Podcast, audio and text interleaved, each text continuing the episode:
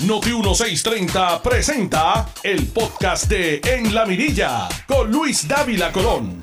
Buenas tardes, mis amigos. Llovió por un tubo y siete llaves y lo que es hoy ya una tormenta en camino a Florida nos pasó por arriba entre viernes y domingo en la mañana.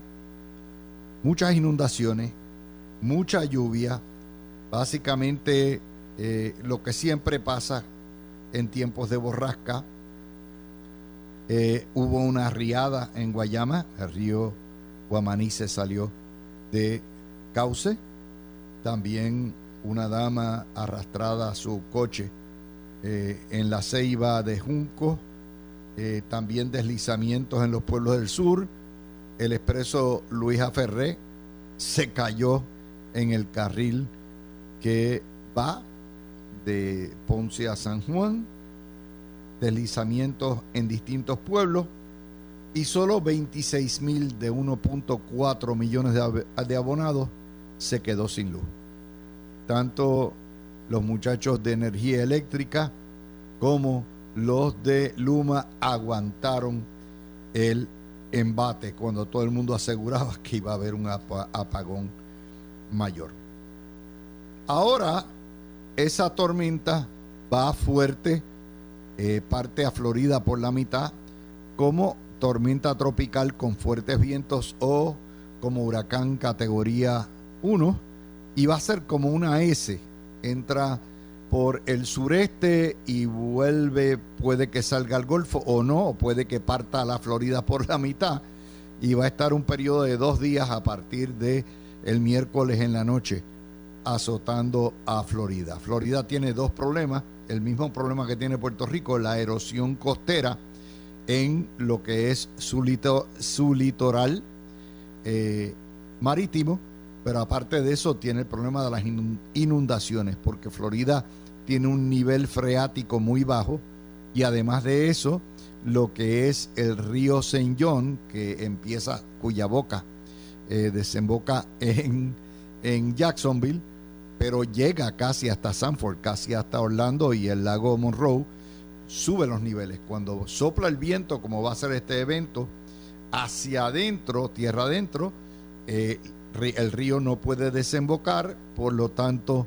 se inunda todo lo que es la cuenca y todos los tributarios.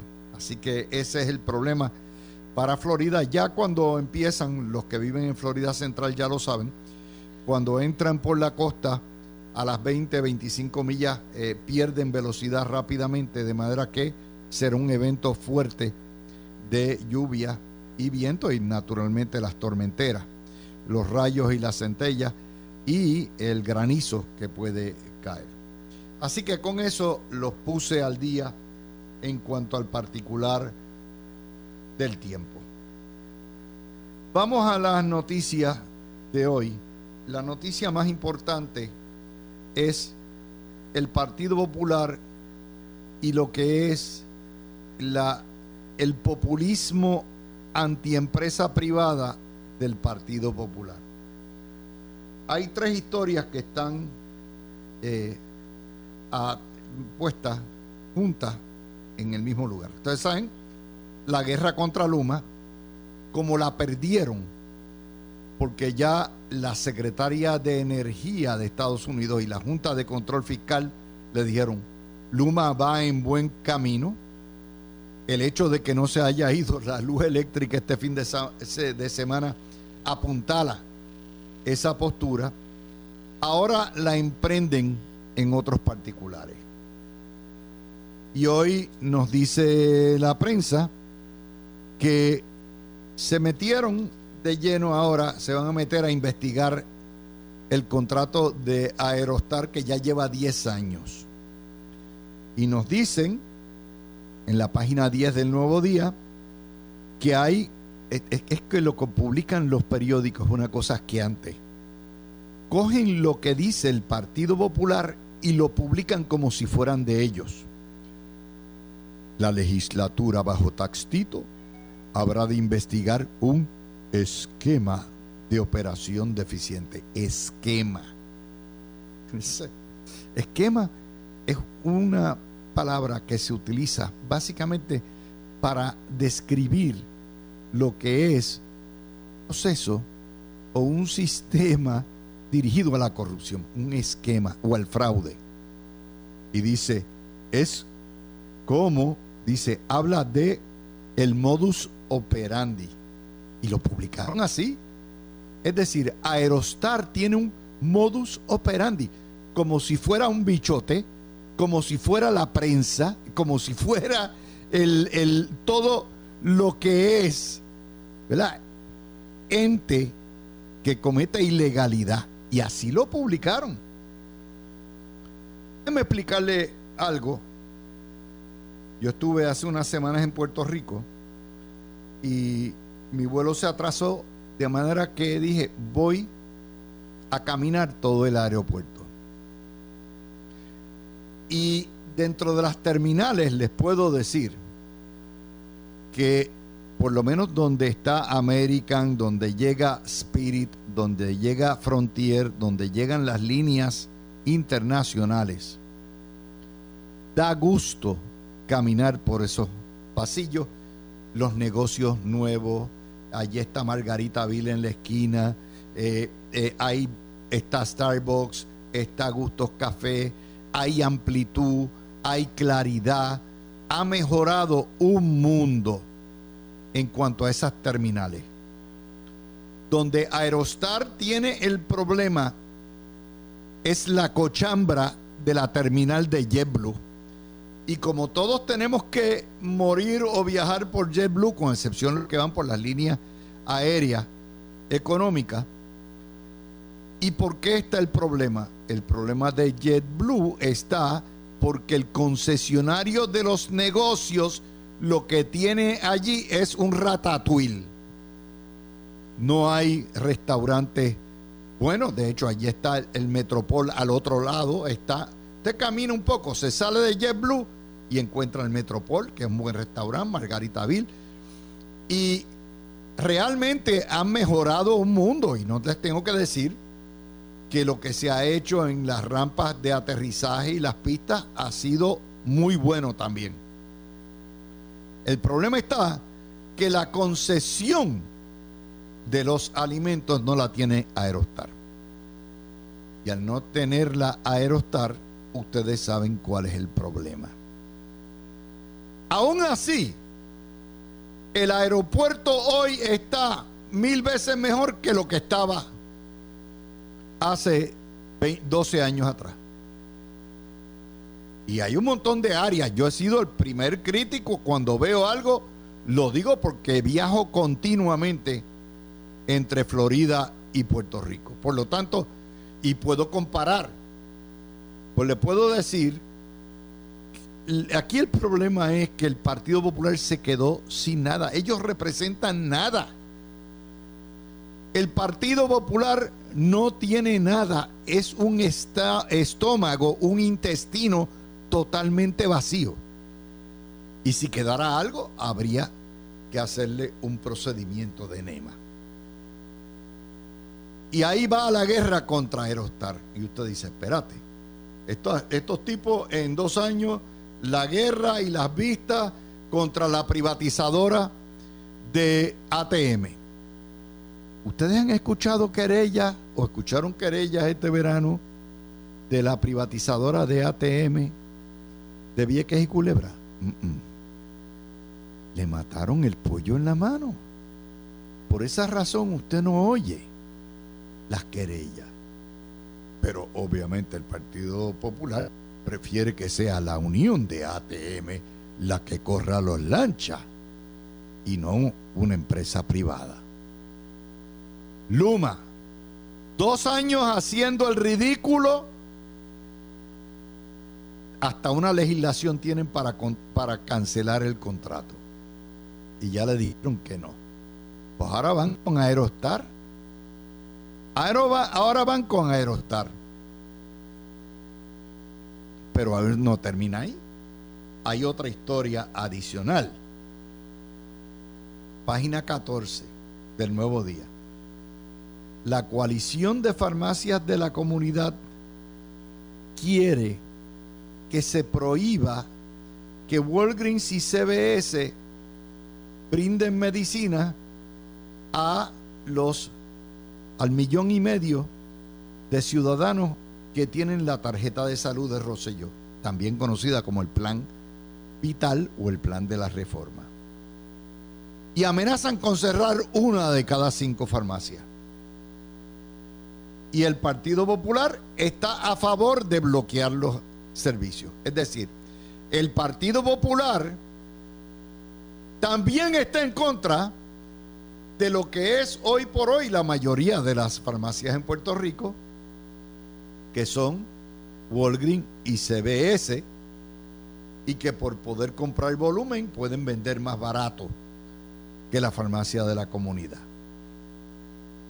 De hecho, en Noticel y en Metro se refieren a Walgreens y a CBS como extranjeras, compañías extranjeras. Yo quisiera saber si cuando el mesón hace negocio en Florida o cuando los hidrines abren una fábrica en Florida son consideradas compañías extranjeras. Todo lo que está dentro de Estados Unidos es de la casa, es doméstico. Walgreens y CBS son domésticos. Pero ¿dónde está la cosa aquí? No es los medicamentos.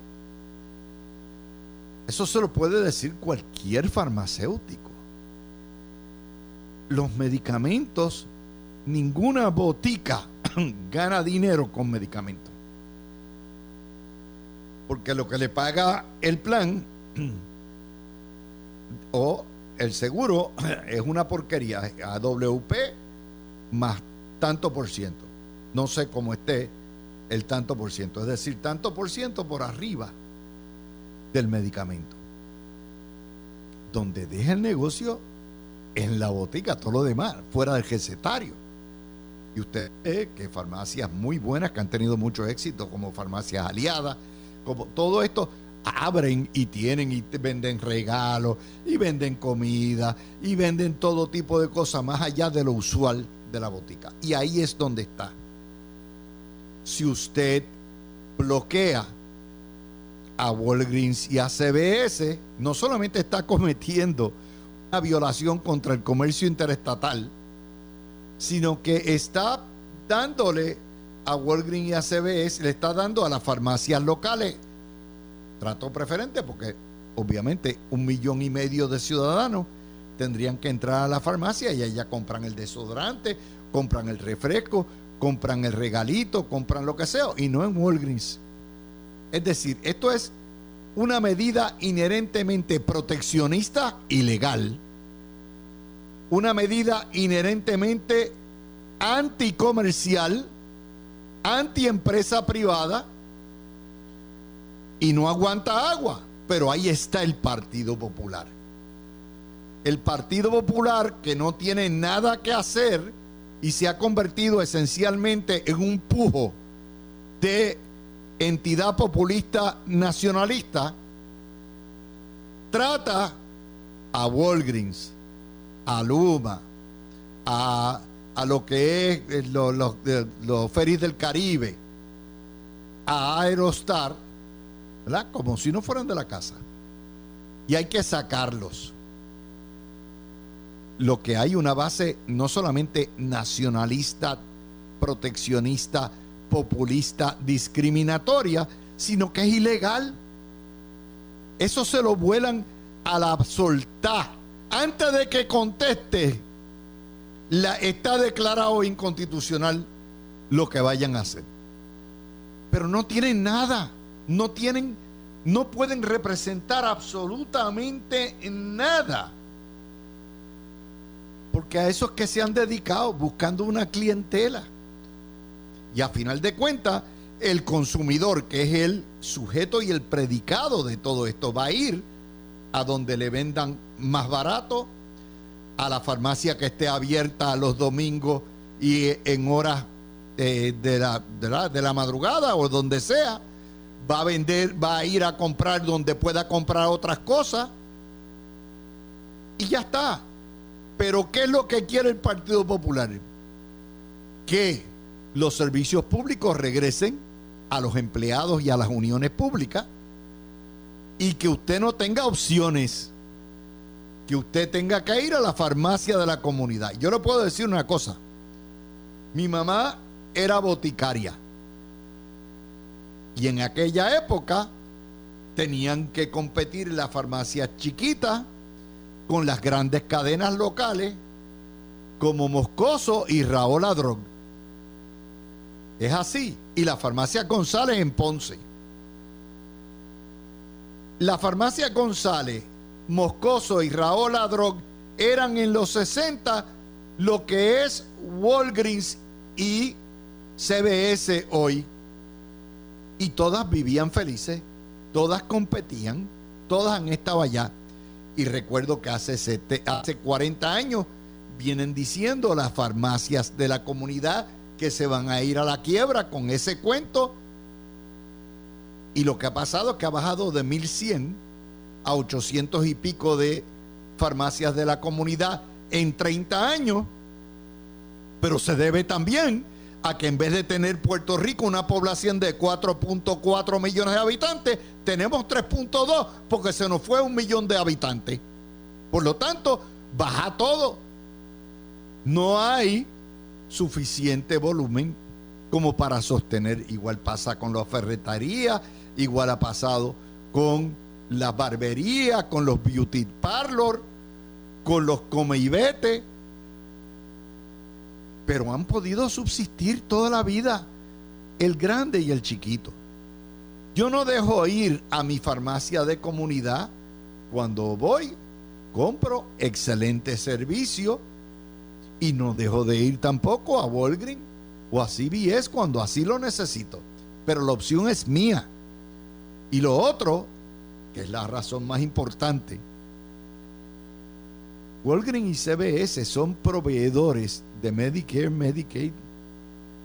Walgreens y CVS son certificados. Usted no puede cejarle si los fondos son federales. Miren lo absurdo de estos bárbaros ellos quieren, la reforma de salud se mantiene con fondos federales.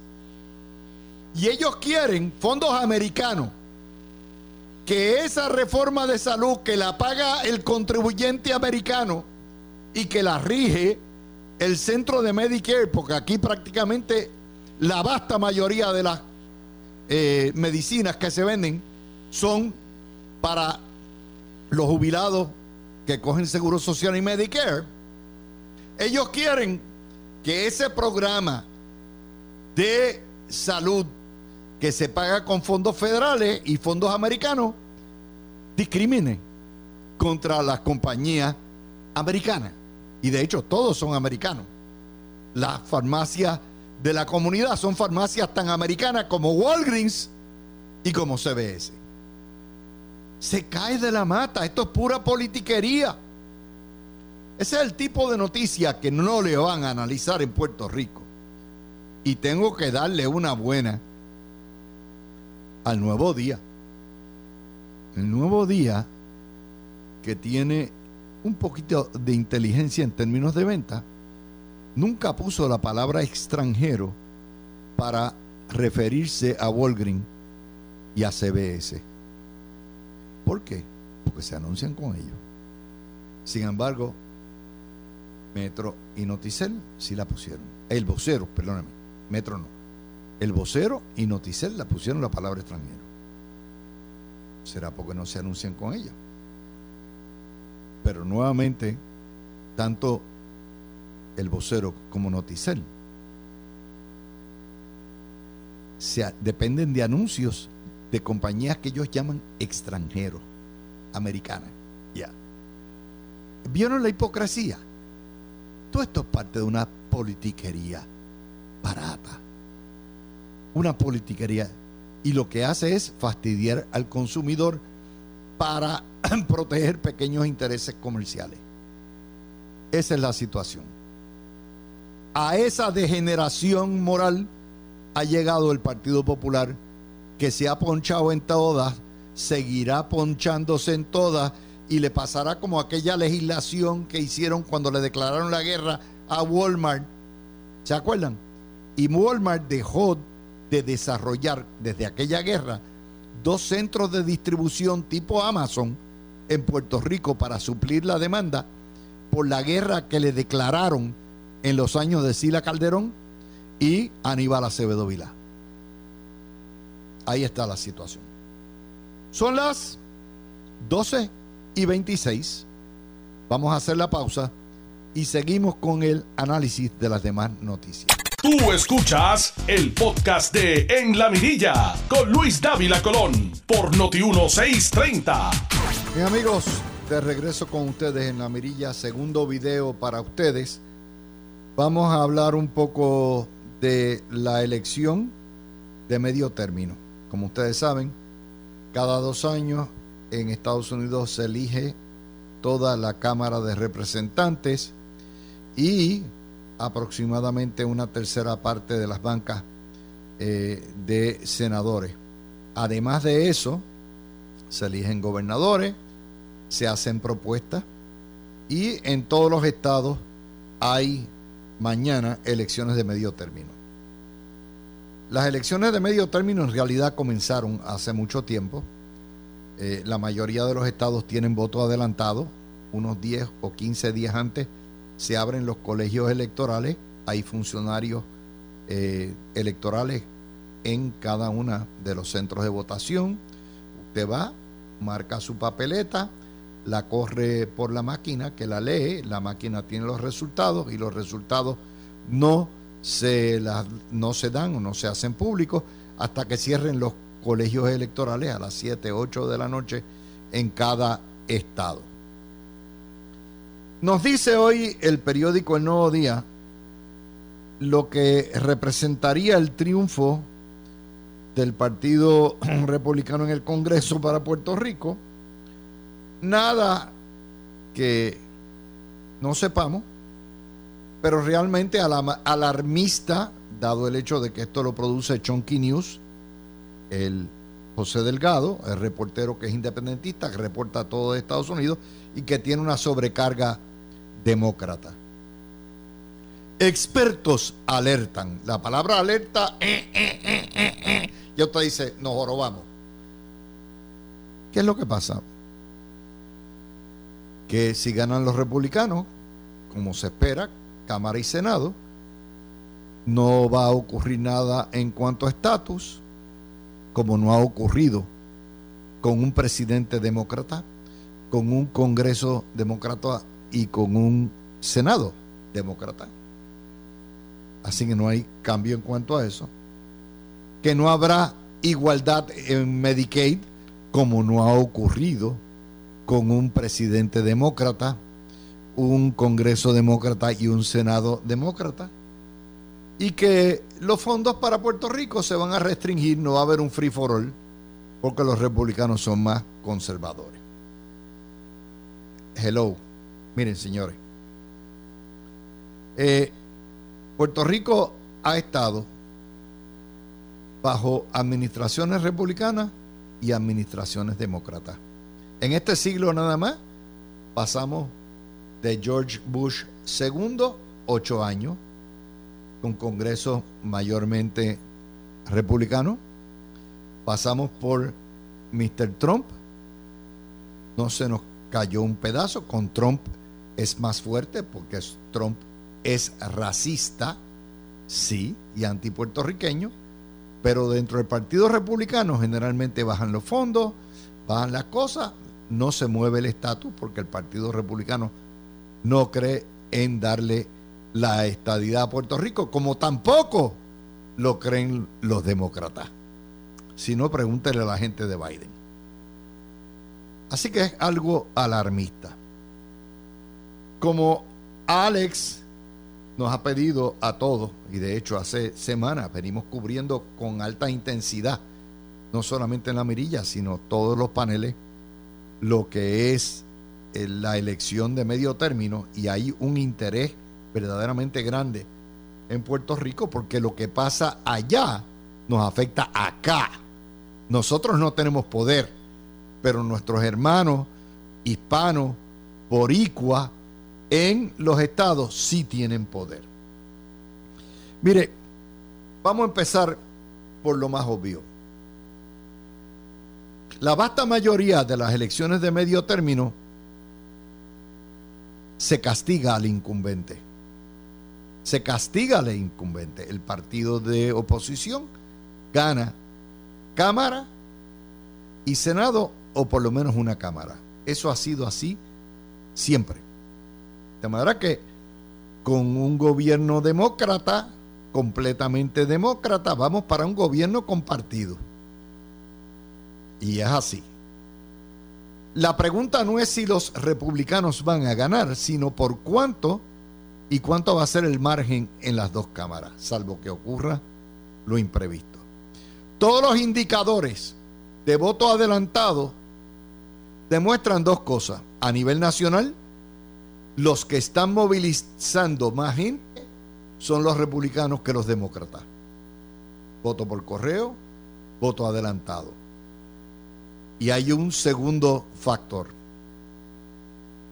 Hay un crecimiento, por lo menos en el estado de la Florida, donde hasta hace 12 meses habían más demócratas inscritos que republicanos. Esa tendencia se alteró.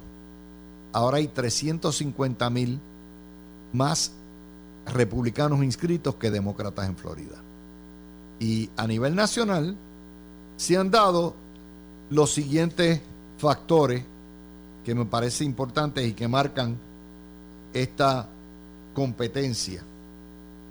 Esta elección no es la guerra del fin del mundo, no es para proteger la democracia. En Estados Unidos el tema crítico es inflación economía, inflación y la vasta mayoría de la gente le atribuye la inflación a los gastos que ha habido de, que ha hecho la administración de Biden en dos renglones.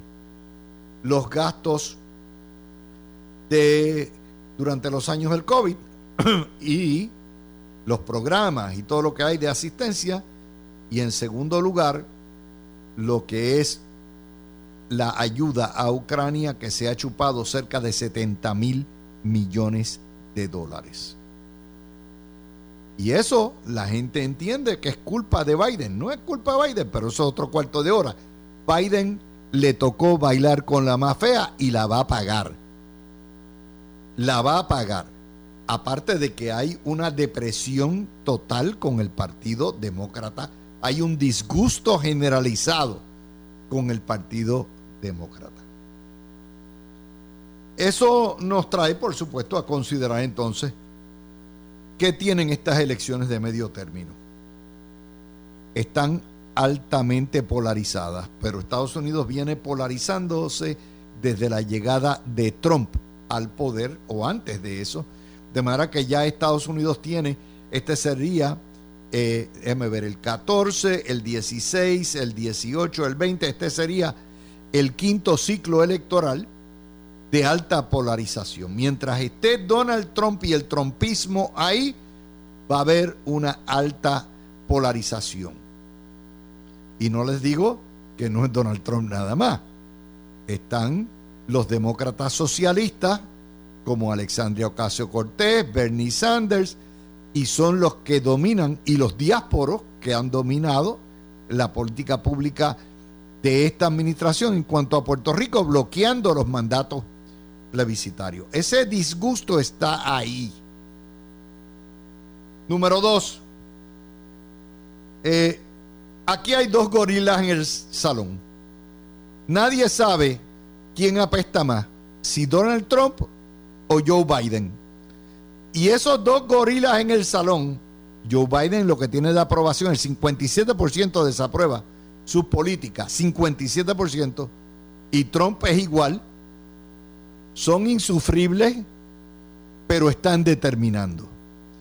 Trump controla la narrativa y la mayoría de las candidaturas del Partido Republicano Y Mr. Biden, aún en sus años de senilidad, es el que controla por tener el poder al Partido Demócrata. Tres, se está dando una transfiguración del voto latino, que era casi 75% demócrata, y hay una traslación enorme de latinos que están dispuestos a votar por los republicanos. Dos personas han ayudado mucho en eso. El gobernador republicano Ron DeSantis en Florida y el gobernador republicano Greg Abbott en Texas. Y estamos viendo una enorme traslación. Todavía la mayoría de los demócratas, de los latinos, son demócratas, pero no votan. Los republicanos y votan. Los republicanos hispanos sí votan. Pero los demócratas están cabizbundos y meditabajos. Están con el moco caído. Cuarto factor. Hay una activación de los religiosos en Estados Unidos de lo que se llama el nacionalismo blanco protestante, que entienden que los cambios demográficos que se están dando está llevando a lo que es una realidad inevitable que va a ocurrir antes del año 40, donde la mayoría blanca ya no va a ser mayoría y las tres minorías, hispanos, afroamericanos y asiáticos, van a ser la mayoría. Y eso representa eventualmente unos desplazamientos a nivel político y económico conforme a lo que son la evolución de Estados Unidos. Eh, quinto, hay amenazas de muerte a muchos funcionarios. La polarización trae esa locura. Sexto, un récord de pleitos preelectorales. La gente de Trump no cree ni en la luz eléctrica y están demandando porque sospechan de todo y tienen monitores en las urnas. Son eh, los trompistas son a Estados Unidos lo que los comunistas de Natal de Nadal son a Puerto Rico. Ellos todo lo, lo impugnan y todo es malo. Séptimo, un alicamiento alicaimiento demócrata, una desilusión de los demócratas con lo que ha sido la administración de Biden, eso es inocultable. Octavo, hay un fenómeno que es el rifirrafe, el tirijala entre Trump y DeSantis, porque DeSantis es la estrella ascendente del Partido Demócrata, del Partido Republicano, ha recibido eh, un enorme apoyo, particularmente entre los hispanos, en su estado de Florida y amenaza con convertirse en una opción frente a Trump, que va a ser encausado criminalmente en todos los casos que tiene pendiente. Y esa tensión dentro del Partido Republicano está ya planteado. Esa guerra está casada. Noveno es la segunda elección que se habla de la senilidad. En la elección del 20 se cuestionaba a mucha gente el grado de cordura con las loqueras que hace de Donald Trump y su deterioro mental. Y ahora en esta elección se cuestiona a la gente el grado de cordura y la senilidad de Biden. Y mientras estén esos dos dinosaurios corriendo, eso es lo que va a ocurrir. Décimo, el tema de la radio en español, que se ha convertido en un contrabalance y están histéricos los demócratas. De hecho, Radio Mambí en Florida, lo que era históricamente republicano, controlado por el exilio cubano, ahora está en manos de lo que son los progressives demócratas. Y hay una eh, también americano radio, americano media, que es conservadora y entra al juego también y están en el tirijala. Por lo menos en los estados hay balance, en Puerto Rico no. Puerto Rico está entregado el 100% del monopolio a la izquierda en términos de los medios. El argumento principal es la economía. Por más que digan que la democracia está en juego, el tema de la democracia en juego no, no pega hasta que Trump sea el candidato oficial. Mientras tanto, es la economía. Número 12, el crecimiento del elector independiente. La gente está apestada con los dos partidos mayores y hay más electores que se están identificando como independientes, es decir, los tapaitos, los que no quieren identificarse, como ha pasado en Puerto Rico. En Puerto Rico ha, pasado igual. Los dos partidos principales están apestadas a la gente y la gente se declara, pues el voto mixto, ahí tenemos el berenjenal que tenemos. El berenjenal que tenemos es un berenjenal donde nadie sabe la hora que es. El Partido Popular es el partido de mayoría en Cámara y Senado y es un desastre. Y esa es parte de la degradación de los partidos. ¿Qué hay mañana que puede interesarnos? Aparte de que yo coincido en que nuevamente el estatus no se va a mover aunque ganen los republicanos, eh, y coincido, Puerto Rico va a recibir sus fondos federales, o sea, esta cuestión de que nos van a recortar los fondos federales y todo eso. Ahora, lo que no va a haber es este, este santacloísmo y este, esta eh, eh, cuestión de estar gastando a todo lo que da y asignando fondos. Hay una serie de ensaladas de referendos en distintos estados que debemos seguir mañana. El tema del aborto, que es otro de los temas, el Partido Demócrata apostó todas las habichuelas al tema del aborto y puede que sí, que sea importante uno que dos estados, pero en términos generales se lo ha comido la cuestión de la economía. Va a estar en cinco estados. Va a haber un referéndum va a haber referéndum en California, Kentucky, Michigan, Montana y en Vermont sobre o consagrarlo como un derecho fundamental, porque como el Supremo Nacional lo que ha determinado es que los estados son los que determinan cuál habrá de ser la legislación del aborto, pues hay cinco estados donde hay propuestas de enmienda constitucional. Va a haber cinco estados más que van a someter al electorado la legalización de la marihuana hacia donde vamos todos inevitablemente, menos los que no quieren en Puerto Rico, pero tarde o temprano la marihuana va a ser legal y habrá que ponerle impuestos y regularla y sacársela a los puntos de droga. Cinco estados tienen consulta y Virginia, eh, Washington, South Dakota, eh, Missouri, Arkansas y Maryland.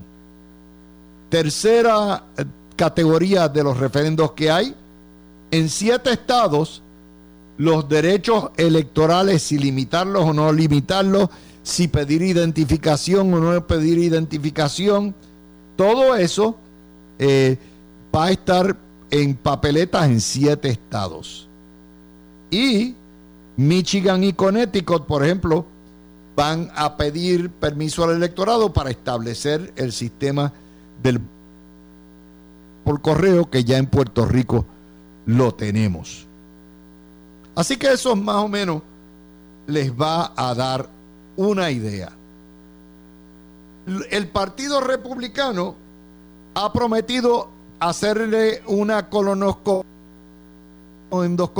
al Partido eh, de Biden y a Mr. Biden y van a investigar hasta las cucarachas que hay en Casablanca. Van a investigar que de nuevo van a ser un partido popular. O sea, si hacen esto, están sembrando de nuevo la cizaña y, y van a parirlo porque va a ser el partido incumbente legislativo y van a tener que pagar por ello. Las elecciones del 2020 la retirada de Afganistán, el doctor Fauci y los mandatos de COVID, el FBI, el Departamento de Justicia, los documentos top secret en, en Maralago, van a investigar a Hunter Biden, los fondos de la guerra de Ucrania, el residenciamiento, van a plantear a ver si residencian a Biden eh, bajo la enmienda 25, eh, van a investigar lo de eh, cómo han bregado con Irán. básicamente, en vez de legislar por el bien, se van a dedicar a crear una inquisición, que es lo que ha hecho el Partido Popular y es lo que les cuesta en términos de credibilidad. Así que esa es el balance de lo que hay en juego mañana, mucho más que Puerto Rico. Puerto Rico es un granito de lo que hay. Este terror, que le meten aquí de que si ganan los republicanos se va, el sol no va a salir el miércoles eh, y nos van a matar de hambre, es un terror infundado. Ahora, recuerden que el Partido Republicano no es Donald Trump y Donald Trump no juega para el Partido republicano. Ya eso será otro cuarto de hora, camino al 24, y el 24 será otra elección. En esta elección, tal como están proyectadas las cosas, el Partido Demócrata va derechito a coger la pela que se le perdió a Magoyo. Con eso. Tú escuchaste el podcast de En la Mirilla con Luis Dávila Colón en Noti 1630.